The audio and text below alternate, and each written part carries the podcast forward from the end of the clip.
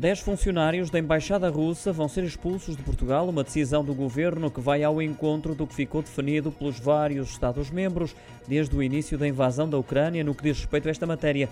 De acordo com um comunicado do Palácio das Necessidades, o embaixador da Federação Russa já foi notificado e os funcionários em causa têm um prazo de duas semanas para abandonar o país.